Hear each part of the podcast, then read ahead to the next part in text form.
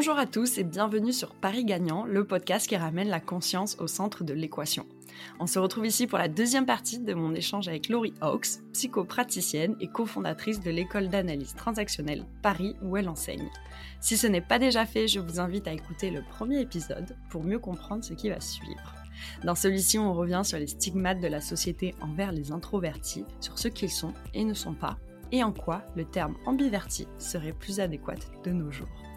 Et surtout, on essaye autant que possible de s'éloigner de ce qu'appelle Boris Cyrulnik la pensée paresseuse.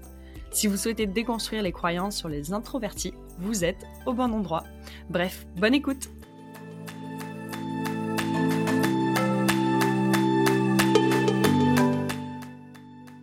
Dans un article du Figaro sur leur page santé, vous dénoncez la tendance actuelle de la pensée paresseuse qui conduit à cataloguer pardon, de manière rapide les actes, les personnes et les événements. Euh, peut-être on va déjà rappeler ce que nomme Boris Cyrulnik la pensée paresseuse. Qu'est-ce que c'est? Eh bien, c'est une pensée qui est simpliste et qui veut tout de suite faire une catégorie et mettre les gens dedans. Euh, ce qui est effectivement très facilitateur dans la vie. Euh, si en cas de problème, on peut regarder la personne et dire oh, bah, celui-là, de toute façon, c'est un crétin, ou c'est un méchant, ou c'est un raciste, ou c'est un. Je sais pas ou c'est un con. oui, j'osais pas. Je me disais, dans son, Ça, c'est vraiment la case où on peut mettre tout dedans les racistes, les hypocrites. oui. et, et quelquefois, on a raison, et c'est le plus judicieux de faire de cette mmh. façon-là. Mais il faut se méfier de cette tendance-là. je pense que les, humains adorent faire des catégories et, classer tout de suite les gens dedans, ce qui bon, nous simplifie la vie pour si on est juste en train de passer rapidement sur une situation, mais si on veut analyser vraiment une situation ou interagir un peu en profondeur avec les gens, il vaut vraiment mieux euh, pouvoir prendre le temps de la pensée complexe. Hmm. Du coup, ce sujet de la pensée paresseuse, c'est une parfaite introduction et une transition sur un de vos sujets, votre sujet de prédilection, qui est euh, l'introversion. Alors, c'est hmm. vrai que j'ai pris un peu cet entretien à l'envers, mais vous, votre sujet, euh, ce sont les introvertis. Ah, lui, il est timide, c'est un vrai introverti. Oh là là, elle est exubérante, c'est clairement une extravertie. Euh, ce sont des termes qu'on peut entendre très très souvent. Et justement, je voudrais un peu qu'on puisse déconstruire ensemble ce sujet. Euh, et on va commencer par moi. J'ai longtemps pensé être une extravertie, très à l'aise à l'oral, capacité à fédérer, aisance relationnelle, une envie de rencontrer l'autre. En revanche, quand le verre, est, plein, quand j'ai eu ma dose un peu d'interaction sociale, je me ressource en m'isolant, en lisant, en écrivant, en faisant du sport au contact de la nature. Ou bien je me ressource tout simplement un peu en donnant rendez-vous à un proche, en one-to-one. Bref, je suis certainement ce que vous appelez une ambivertie, hein, comme vous aimez le dire. Mais en tout cas, ce que j'analyse, c'est que les introvertis vont davantage se ressourcer en s'isolant, tandis que les extravertis le font davantage grâce aux, bah, interactions sociales. C'est comme ça qu'ils vont euh, recharger les batteries. Donc, je ne sais pas si ma vision de l'introversion, euh, est-ce que je détiens une part de vérité euh, ou est-ce que je fais moi aussi euh, office de pensée paresseuse? Alors, moi, je trouve ça très juste ce que vous dites.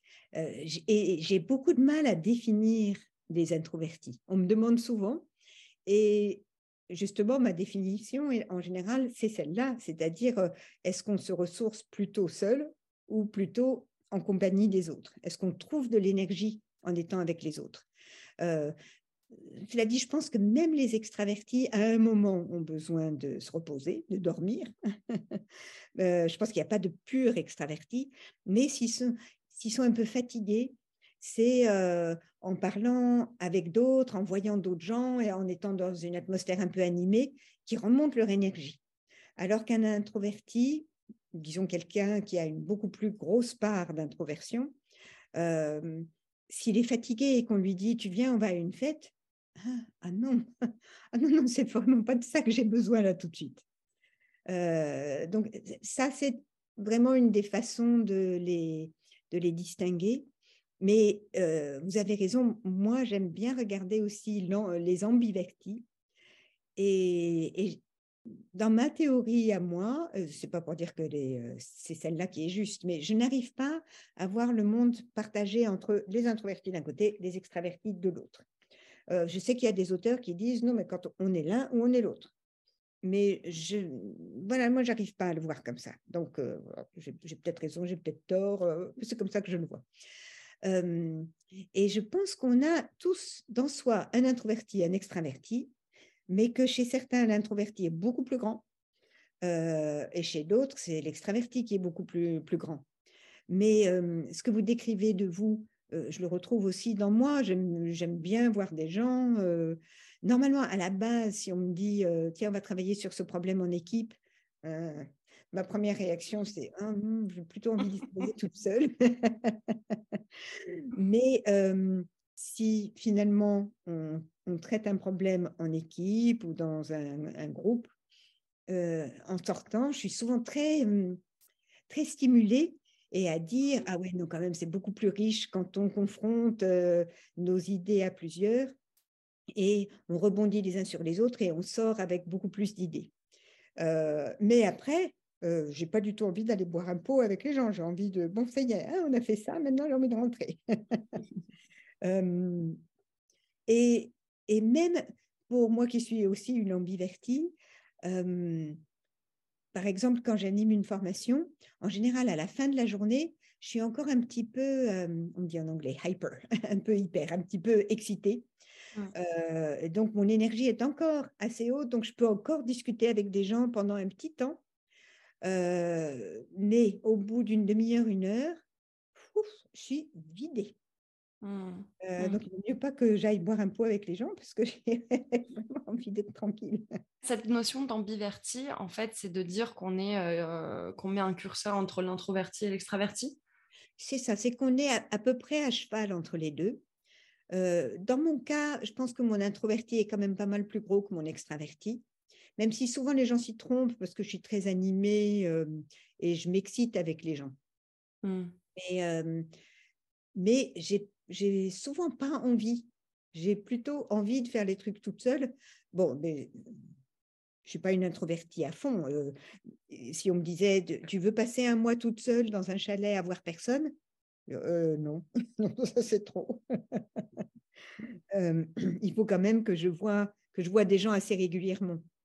Mmh. à une de mes époques, quand j'étais traductrice de livres pendant mes études, j'aimais beaucoup ça, pouvoir travailler toute seule chez moi à taper des textes. Mais tous les jours, je m'organisais une petite sortie. J'allais faire une petite course pour pouvoir dire bonjour aux commerçants mmh. et bonjour et comment ça va et bonne journée. Euh, pas j'avais pas besoin de beaucoup, mais il me fallait un petit échange. Et il y a des gens plus introvertis que moi qui peuvent rester plusieurs jours sans aucun contact et qui sont bien comme ça d'autres qui ont tendance à le faire, mais qui se dépriment. Donc pour moi, c'est des faux introvertis. C'est des gens qui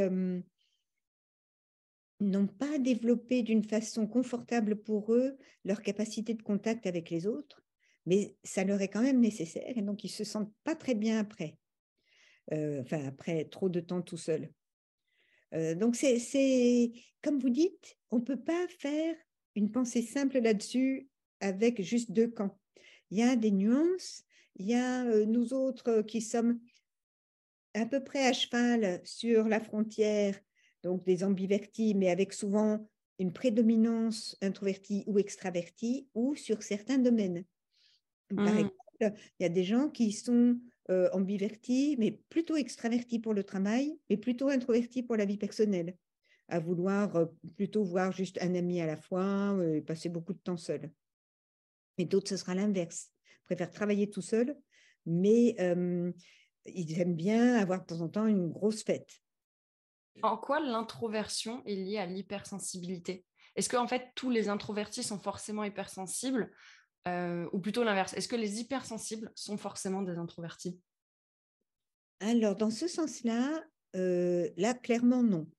J'ai mis un exemple dans le livre, mais c'est un couple que je connais, et vraiment, ils sont tous les deux hypersensibles, euh, à être émus, mais d'une façon mmh. presque insupportable, par de la belle musique ou par l'annonce du décès de, même, je sais pas quoi, de quelqu'un de ma famille à moi, qui n'est pas la famille, leur famille à eux, mais ils mmh. sont tellement sensibles. mais l'un des deux est très extraverti et l'autre est très introverti. Ah Donc, clairement, l'hypersensibilité ne rend pas introverti. Par contre, les introvertis, il y a un grand chevauchement entre ces deux catégories. Je ne pense pas que tous les introvertis soient hypersensibles, parce que bon, j'en ai vu un certain nombre qui ne l'étaient pas, du moins en apparence. Mmh, mmh. mais il est toujours possible que ce soit des gens qui ont été hypersensibles, qui n'ont pas été accueillis dans leur hypersensibilité enfant et qui ont décidé pour le coup de se mettre une bonne carapace. Donc ils ont l'air plutôt froids, ils n'ont pas l'air hypersensibles du tout. Et peut-être même ils ne savent pas parler de ce qu'ils ressentent et peut-être même ils ne savent plus ce qu'ils ressentent et ressentent plus grand-chose. Donc c'est difficile de les appeler hypersensibles parce qu'en général les hypersensibles ont conscience de ressentir très fort les choses donc, il y a un certain chevauchement, mais ça n'est pas la même chose. D'ailleurs, quand j'ai commencé à écrire sur les introvertis, j'avais lu le livre de Susan Kane qui s'appelle Quiet en anglais, qui est, un très chouette livre. Et j'ai contacté la personne qui avait isolé cette hypersensibilité. C'est donc Hélène Aron. Et elle, les appelle en anglais des highly sensitive people. J'aime beaucoup mieux ça. Elle dit hautement sensible. Parce que je ne sais pas pour vous, mais pour moi, hypersensible, ça m'évoque des gens qui disent à quelqu'un qui pleure Oh là là, mais arrête, t'es hypersensible. Euh, mmh, tu prends tout mal. exactement. Tu es trop sensible, tu es susceptible. susceptible, exactement. Alors que hautement sensible, euh, Hélène Aron parle de ça, euh, pas juste dans le domaine affectif, mais aussi dans le domaine sensoriel, des gens qui entendent très fort les bruits. Par exemple, moi, je suis assez hypersensible au bruit, mais j'ai une sœur qui l'est encore plus que moi. Euh, je me rappelle avoir été dans un séminaire où à un moment je dis non mais on pourrait arrêter là le bruit de fond et tout le monde me regarde du genre ça va pas le délire. et en fait il y avait un euh, comment ça s'appelait à l'époque euh, VCR un, un, truc où on passait des films magnétoscope.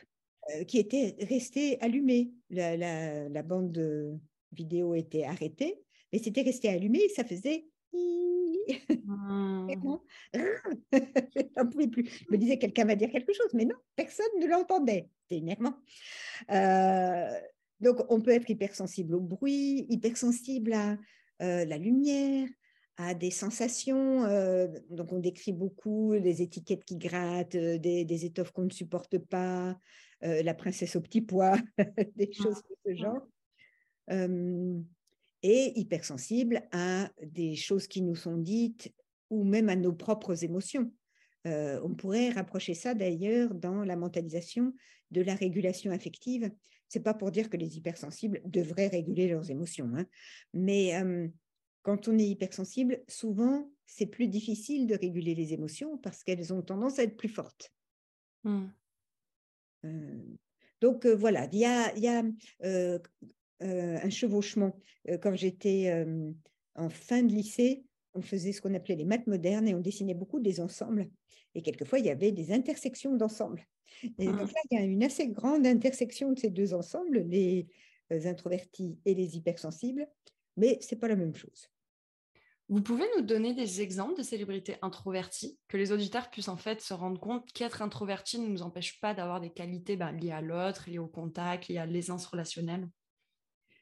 Alors, euh, le premier exemple qui me vient, je ne sais pas si c'est un exemple d'aisance relationnelle, mais une grande actrice française, euh, Isabelle Huppert, euh, est, clairement une introvertie. Et en même temps, c'est quelqu'un qui est extrêmement actif, hein, c'est pas ah. quelqu'un qui, qui s'enferme. Euh, donc, euh, et c'est aussi une très grande comédienne, donc on, on sait qu'elle est capable d'entrer dans des rôles même de grande hystérique. donc, euh, on, peut, on peut prendre sur soi et montrer autre chose de soi, même en étant très introverti. alors, dans le livre, j'utilise ça parce que là, tout de suite, ça ne me vient pas forcément les, exemples. C'est pratique d'avoir des ressources sous la main. Donc, je, pense au président Obama, dont je suis fan, et qui est vraiment répertorié comme introverti. Il a même était à un moment très maltraité sur les réseaux sociaux. Quelqu'un avait dit, euh, mais de toute façon, ce type, c'est un introverti, donc euh, clairement, il déteste les gens. Ça avait déchaîné l'indignation des introvertis. Comment ça, être introverti, ça veut dire qu'on déteste les gens D'abord, ça ne veut pas dire ça du tout en général. Et puis, euh, Barack Obama, clairement, ne déteste pas les gens. simplement, c'est pas quelqu'un qui a envie d'être avec des foules de gens tout le temps mais il en est capable. Quand mmh. on le voit euh, haranguer les foules, on voit quelqu'un de, très vivant et de très charismatique. Euh, il y a eu des scènes pendant sa présidence, on le voyait danser avec sa femme, euh, on le voyait jouer au basketball aussi. Ah ben voilà, ou écouter de la musique et tout son corps bouge. C'est pas euh, c'est pas un, bloc insensible, incapable de, contact avec autrui du tout. Mmh. mais c'est intéressant parce que pendant sa campagne, je pense qu'il n'avait peut-être pas encore développé, mais là c'est vraiment mon hypothèse, hein, euh, il n'avait peut-être pas développé une grande habitude de comment être un homme politique, une figure politique euh, en contact avec la foule. Euh, parce qu'à un moment, il était un peu en difficulté et sa colistière, donc Hillary Clinton, a convaincu son mari, Bill Clinton, de venir faire un peu l'animation pendant certaines réunions électorales. Et euh, on voyait que Bill Clinton, qui lui est un grand extraverti, arrivait à faire bouger la salle et les gens étaient beaucoup plus déchaînés, alors qu'avec Obama, ils étaient plus calmes. Euh, mais après, il est devenu celui qui va aider les candidats démocrates aux États-Unis et, c'est lui qui amène, euh, qui, enthousiasme les foules. Donc, soit il a acquis un nouveau savoir-faire, soit, euh, je ne sais pas, juste les gens sont fans comme moi, je ne sais pas. Et sa femme, vous la décrirez comment? Ah. Parce qu'elle a quand même une vraie présence aussi. Elle est très charismatique comme son mari. Elle, est... elle sait aussi animer la foule. Hein. Moi, je pense euh, pendant ses sorties de livres où elle a une certaine, euh, une certaine aura qui se dégage. Mais pareil, je ne saurais pas, tant mieux hein, que je ne sache pas la, la catégoriser. Hein. Oui, oui, et moi non plus de l'extérieur sans lui parler. Mais j'aurais tendance à dire qu'elle doit avoir une assez grande part d'introverti aussi. Euh, parce que c'est quelqu'un qui ne s'est pas mis en avant, euh, qui a fait des choses pour, euh, pour être une bonne épouse de président, mais clairement, elle n'avait pas envie d'être d'être la principale figure, d'être celle qui, euh, qui anime et fait plein de choses. Et bon, peut-être que c'est la fonction aux États-Unis. Euh, la, femme de Trump était euh, plutôt effacée. L'épouse de Biden, qui, je pense, est une, une, enseignante, je crois, ou une médecin. On dit toujours le docteur, je ne sais pas.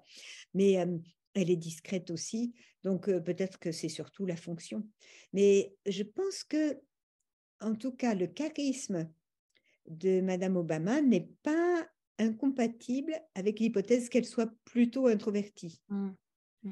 Euh, j'avais l'impression que elle ne brûlait pas, elle non plus, d'organiser un tas de grandes soirées à la Maison Blanche à l'époque de la présidence. Euh, elle semblait assez contente avec les, les petites soirées euh, où elle et son mari invitaient plutôt des philosophes, des intellectuels pour avoir des discussions intéressantes, plutôt que euh, de faire des... Des soirées mondaines. Laurie, vous avez écrit de nombreux livres, dont La force des introvertis, Le petit traité de lucidité, La peur de l'autre. Euh, j'aurais une dernière question, plus sur la forme. Comment on fait pour publier son livre Et est-ce que vous auriez des conseils pour nos auditeurs qui souhaiteraient en faire de même? Ah, alors, j'avoue que moi, j'ai eu de la chance. c'est que pour le premier, c'est pas, pas en fait le premier. Pour le deuxième, on m'a sollicité. Le premier, c'était un, livre que j'avais écrit d'abord quand j'étais dans la vingtaine et que j'avais auto-édité. Et mmh. un peu plus tard, une libraire qui avait envie de démarrer une petite maison d'édition m'a demandé de le refaire en l'étoffant un petit peu, édité par elle et par des clés de Brouwer. donc j'ai fait ça et ça a été mon premier livre. J'étais très contente. C'était lequel? Quel était le nom? Le cours de notre vie, je ne trouvais plus. et c'est vraiment ça une petite introduction à l'analyse transactionnelle euh, et j'avais créé une, galerie de personnages. Je trouvais ça intéressant d'avoir des personnages plutôt que de prendre un tas d'exemples, d'avoir euh, un personnage central et son entourage pour illustrer différents concepts. Vous avez traité l'analyse transactionnelle via de la fiction? Euh, Pas vraiment. C'était plutôt quand même un, petit livre théorique, mais il y avait cette galerie de personnages qui revenait régulièrement et que j'avais mise en préambule voilà qui, sont les personnages un peu comme au théâtre. Donc on discute, on discute, puis de temps en temps on prend un des personnages. Euh, une fiction, j'en ai fait une chez L'Opportun, dans un, livre qui s'appelle Moi ce que je voulais. Euh, la suite de la phrase, en principe, c'est Moi ce que je voulais, c'est être heureuse. Et là, c'est juste une fiction. Vraiment une fiction avec un peu d'explication. et en fait, ça, c'était euh, un pur roman euh, mais mon, premier, qui était une fiction avec des chapitres théoriques, c'était chez Erol aussi, euh, où on m'a autorisé un livre inhabituel dont il disait que c'était pas facile de mettre de le mettre dans une catégorie, donc c'est pas facile à commercialiser. Celui-là s'appelle Une danse borderline et il est assez cher à mon cœur. Donc je, je raconte là-dedans une thérapie fictive d'un personnage fictif qui, est borderline, comme on dit, qui s'appelle Ivana. Et euh, je fais quelques chapitres de, de son histoire, vu depuis son point de vue, ou bien vu du point de vue de la psy. Hmm. Et, euh, et, ensuite, a à chaque fin de, de, partie du livre un chapitre théorique qui explique ce qui s'est passé, pourquoi on fait ça, qu'est-ce que ça veut dire, hmm. et un peu d'analyse réactionnelle. Euh, et euh, franchement, je l'aime bien. à lire. Je suis une maman qui aime tous ses enfants. vous avez bien raison. Euh, et du coup, ce sont les éditions Erol qui vous ont explicitement demandé de faire ce livre Alors, ils m'ont d'abord demandé, donc mon, mon, premier vrai livre, si j'ose dire, et le deuxième livre, qui est le grand livre de l'analyse transactionnelle, euh, chez Erol, il y a toute une collection des grands livres de différents domaines. Et euh, on m'a invité à faire celui-là. Je trouvais que c'était gros à faire toute seule, donc j'ai demandé à ma collègue France Brécard de le faire avec moi. Et là, on s'est amusé comme des petites folles parce qu'on a fait aussi une galerie de personnages comme dans mon tout premier, Le cours de notre vie. Et pour le coup, euh, on avait chacune un personnage principal et, et, chacune illustrait euh, les concepts qu'elle avait choisis avec surtout son personnage principal, mais on avait aussi l'entourage de nos personnages. Donc euh, ça, c'était très amusant. On a trouvé très chouette de faire un livre de théorie qui était illustré par une galerie de personnages. Euh, donc ça, c'est mon premier livre chez Erol. Et ensuite, ils m'ont invité à en faire un sur l'anxiété sociale. C'était La peur de l'autre. Mmh. Hum, et je pense que c'est après celui-là que j'ai dit que j'avais très envie d'en faire un à mon goût, qui était la danse borderline. Et ils ont été vraiment sympas avec moi d'accepter ça, parce que c'est pas évident pour un éditeur de, de, publier un livre qui est difficile comme ça à commercialiser, parce que les commerciaux ne savaient pas très bien dire aux gens, bah, c'est un roman, non, c'est un livre de théorie, non, c'est pas... c'est aucun des deux. Moi, je trouvais que ce n'était pas un problème, mais je ne suis pas du tout une professionnelle.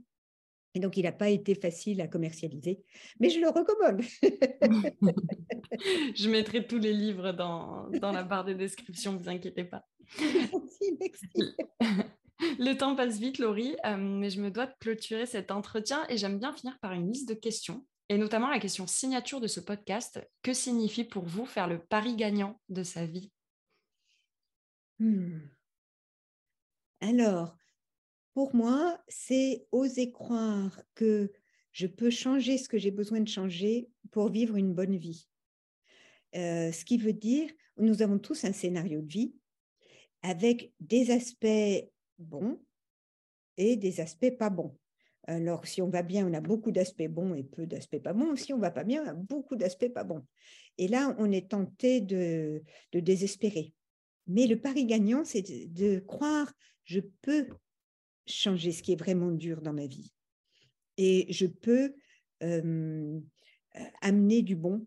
Et donc, faire des redécisions, changer mon scénario de façon que ce soit un scénario euh, bah, gagnant. On parle souvent de scénario mmh. gagnant en mmh. analyse fonctionnelle. Un scénario, en tout cas, qui est bon pour moi, euh, au lieu que je reste dans une ornière. Mmh.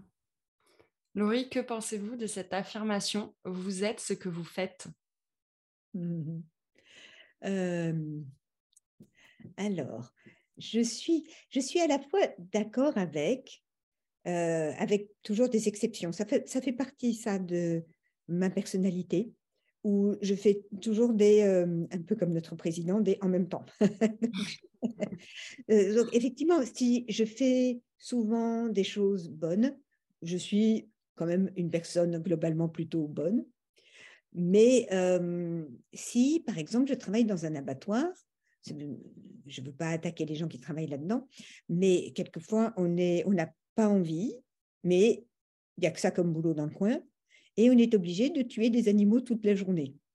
Bah, c'est, ce sont des actes euh, durs. Hein, mmh. euh, et, ça ne veut pas dire que ces personnes sont des mauvaises personnes, même si elles donnent la mort toute la journée. Mmh, mmh. Euh, donc il y a des exceptions de ce genre, ou bien il y a le fait que on peut avoir commis un acte par accident, par étourderie, qu'on a du mal à se pardonner, et certaines personnes pourraient utiliser cette affirmation pour dire oui, mais on est ce qu'on a fait, ce qu'on fait, et mmh. j'ai fait une chose horrible une fois, euh, donc je suis horrible. Alors là aussi, redécision, changer le scénario, euh, sortir de cette définition de soi où on est mauvais. Super intéressant alors, vous avez cité beaucoup de références pendant cet épisode, mais est-ce que vous auriez une autre référence à partager avec nous? Ça peut être un documentaire, un livre, une personne, tout ce qui vous passe par la tête. Ouh là là Alors, pour, pour les autres psys qui pourraient écouter les ouvrages de mon, mon mentor Bill Cornell, William Cornell, et notamment, ah, même, ah oui, pour tous les gens qui s'intéressent à la psy, son livre euh, directement en français qui s'appelle euh, Une vie pour être soi de mmh. William Cornell. C'est passionnant. Ça aide à comprendre ce que c'est que de devenir psy et de vivre une thérapie et de vivre comme thérapeute. Et c'est un homme d'une grande profondeur que j'adore. Intéressant. Euh, du coup, peut-être ça sera la réponse à ma prochaine question. Mais qui aimeriez-vous entendre sur Paris Gagnant ah, alors lui, j'aimerais beaucoup, mais il ne parle pas français. Donc, euh, je On peut le faire en anglais. ah, alors, ah bah, s'il acceptait de. S'il trouve le temps et que vous, faites ça en anglais, etc., euh, c'est quelqu'un de passionnant. sinon, qui est-ce que j'aimerais entendre? Mon ami et collègue France Brécard, avec qui j'ai. Vous avez coécrit un livre? Mmh. Oui, un livre de l'analyse réactionnelle. Euh, et elle a écrit d'autres livres euh, de son côté. Ah, il y en a une aussi que j'apprécie beaucoup, euh, qui, que j'ai connue en analyse réactionnelle, mais qui fait aussi d'autres choses. Alors, je ne sais pas si elle sera disponible, parce qu'elle est très demandée, mais c'est Anne-Clotilde Ziegler. OK. Donc, vous avez peut-être entendu parler, elle travaille beaucoup sur les pervers narcissiques. Elle a un nouveau bouquin qui sort bientôt, donc ça pourrait vraiment l'intéresser. Ah, super. Et elle est super vivante, Anne-Clotilde. Vraiment, elle est... Euh, euh, elle a plein d'humour, elle a plein de dynamisme. Je, la trouve super. ah, génial, on note. Euh, Laurie, donc il vient vraiment le moment là de clôturer notre échange. Qu'est-ce qu'on peut vous souhaiter pour la suite, Laurie? Alors, ce qui me vient surtout, c'est que j'aimerais qu'on souhaite à notre monde, à mmh. notre terre d'être sauvée. Et bon, ça, fait un peu bête, hein, un peu naïf, mais j'aimerais que cette, cette, guerre en Ukraine se termine le plus vite possible et que nous, nous prenions bien mieux soin de notre planète. Et à ce moment-là, je serai bien parce que le reste de ma vie va bien. Donc, je pense qu'on va rester sur ces mots alors. Merci beaucoup Laurie, à très bientôt. Merci Mathilde. Et voilà, c'est la fin de cet épisode. J'espère qu'il vous a plu. Paris Gagnant est un podcast indépendant. Si vous voulez le soutenir et le faire vivre, le meilleur moyen de le faire est de vous abonner, de le noter 5 étoiles, de le commenter et le partager sur les réseaux sociaux. Et surtout, d'en parler autour de vous. Également, si vous voulez échanger avec moi ou si vous souhaitez me suggérer un invité, vous pouvez me contacter sur Instagram à mathilde underscore bct. Tous vos retours et votre soutien sont la bienvenue et m'aident énormément. En attendant, je vous dis à très bientôt pour un nouvel épisode.